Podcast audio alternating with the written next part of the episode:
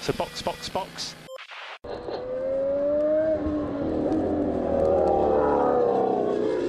Bom dia e bem-vindo ao sprint de notícias do Box Box Box. Tudo o que você precisa saber sobre Fórmula 1 e automobilismo hoje, enquanto você esquenta o café e faz o pão com manteiga na chapa. Hoje é quinta-feira, 23 de março de 2023, e essas são as notícias da Fórmula 1 que você precisa para ficar informado. MP1! As três equipes correndo atrás da Red Bull saíram da Arábia Saudita com discursos diferentes, cada um refletindo os resultados até o momento. Na Williams, decepção com o resultado de Jeddah, mas algumas coisas apontam para um futuro melhor. E a data para o GP da Arábia Saudita de 2024 pode ser bem diferente do que foi esse ano. Eu sou Felipe Junqueira e esse é o Sprint de Notícias de hoje. Oh, really? Pós-GP de Jeddah, Aston Martin, Mercedes e Ferrari, as três equipes que na teoria são rivais da Red Bull, voltaram para suas fábricas com um discurso cada uma, refletindo muito bem o que rolou nas duas corridas no Oriente Médio. Na Aston Martin, a opinião é que a equipe pode sim vir a vencer uma corrida, mas no momento atual vai depender da Red Bull tropeçar. Alonso disse que a Red Bull provavelmente não vai conseguir terminar em primeiro e segundo em todas as corridas, porque sempre acontece alguma coisa em uma temporada longa como a de 2023. Um dia um pit stop dá errado, outro dia fura um pneu, outro dia o piloto comete um erro. Quando isso acontecer, a Aston parece ser a equipe na melhor posição para aproveitar e passar na frente da Red Bull. E o otimismo da equipe é óbvio. Alonso liderou no início do GP de Jeddah, ajudado por uma largada bem ruim do Pérez e pelo fato do Verstappen sair de 15º, mas rapidamente foi ultrapassado pelo Pérez e posteriormente pelo Verstappen. Com a vantagem da Red Bull até agora, a Aston precisaria que os dois touros vermelhos enfrentassem problemas para ganhar, mas com 21 corridas ainda no calendário e o desenvolvimento dos carros rolando a todo vapor, muita coisa pode mudar até o GP de Abu Dhabi. Uma coisa que a equipe precisa é ver o Lance Stroll conseguir ter um final de semana sem contratempos, já que no Bahrein ele estava com os punhos machucados e em Jeddah o MR23 deixou ele na mão.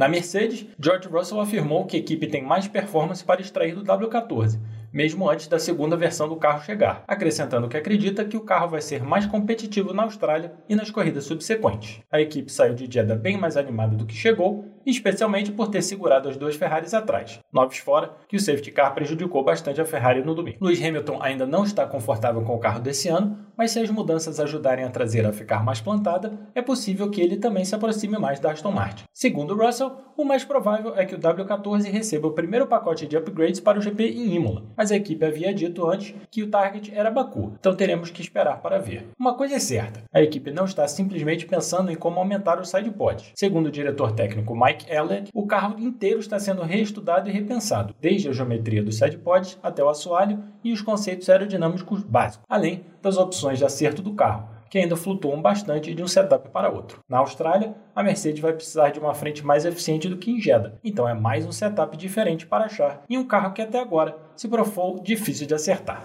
Na Ferrari, o clima é de velório depois de Jeddah. A equipe foi prejudicada pelos problemas mecânicos do Leclerc no Bahrein, que já obrigaram o Monegato, digo, Monegasco, a levar uma penalidade de 10 posições no grid, depois de uma performance sensacional no qualifying. A escuderia foi prejudicada de novo com o timing do safety car e com a bobeira do engenheiro do Leclerc. Mas no final das contas, a equipe não achou desempenho para ultrapassar o Hamilton e terminou atrás de todos os ponteiros. A performance da escuderia até agora não foi esperada, isso todos concordam. A questão passa a ser como resolver os problemas. Ferrari chegou em Jeddah com esperança de fazer melhor do que no Bahrein, já que a pista é mais rápida e exige menos dos pneus, mas fora o Leclerc no Q3, em momento algum o SF23 deu sinal de que teria condições de lutar na frente. Mas mesmo com o asfalto novinho, o desgaste dos pneus da Ferrari foi pior do que o das outras equipes da ponta. E a corrida no domingo mostrou ainda que o carro tem problemas para andar atrás de outro, com Leclerc reclamando bastante da performance do carro dele depois de passar algumas voltas colado no Sainz. Juntando tudo isso, é óbvio que a escuderia vai ter muito trabalho para botar o SF23 na condição de rival do RBR19.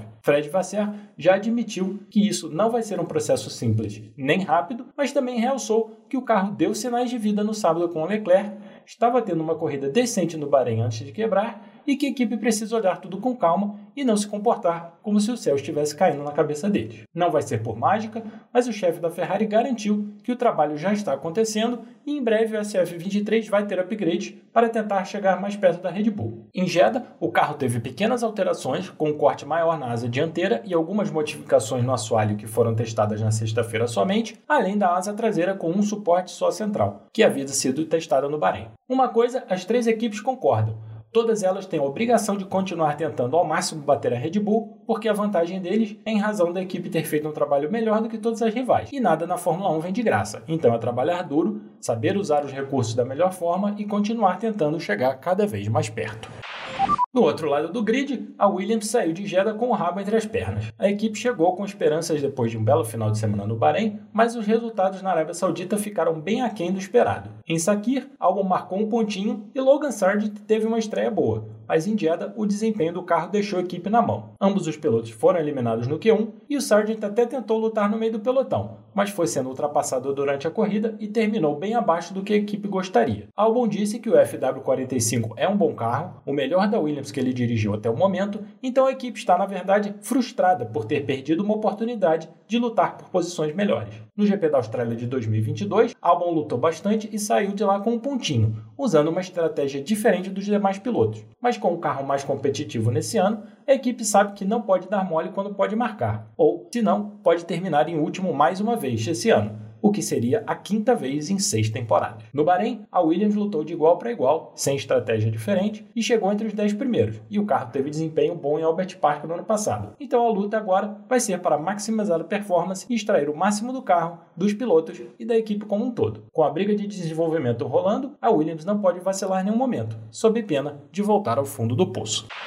No ano que vem, o mês sagrado dos muçulmanos, o Ramadã, vai ser de 11 de março a 10 de abril, o que complica a realização do GP em Jeddah no que seria o slot natural dele. Já havia rolado o boato de que a Arábia Saudita havia requisitado que o GP deles fosse o primeiro da temporada, mas o presidente da Federação de Automobilismo Saudita falou que a questão não está definida ainda, dizendo que falta combinar com a FOM e com as equipes. A questão passa a ser que se a corrida não for antes do Ramadã, ela teria que acontecer mais para o final do ano, já que a partir de março o clima no país é quente demais. Com duas corridas em dois países islâmicos logo no começo, é quase certo que uma delas vai ter que passar para o final da temporada, provavelmente por volta de outubro ou novembro. E a solução temporária de Jeddah, que deveria rolar por dois ou três anos até o circuito de Qiddiya estar pronto, deve ficar no calendário por mais tempo. A construção da nova cidade perto da capital está andando bem lentamente e a última estimativa da Federação Saudita é que Jeddah deve ser a casa do, da F1 no país por pelo menos mais quatro anos. Magnânimo que só ele, o príncipe Khalid disse também que a federação não teria problema em organizar duas corridas no país, uma em Jeddah e uma em Qiddiya, porque a demanda existe e as duas regiões são bem distantes. Pessoalmente, preferia ver zero corridas na Arábia Saudita, mas vamos ver o que o futuro reserva. Grazie ragazzi. Ótima quinta-feira, cuidado com a tração na saída das curvas e voltamos amanhã com mais sprint de notícias do Box Box Box. Fantastic guys,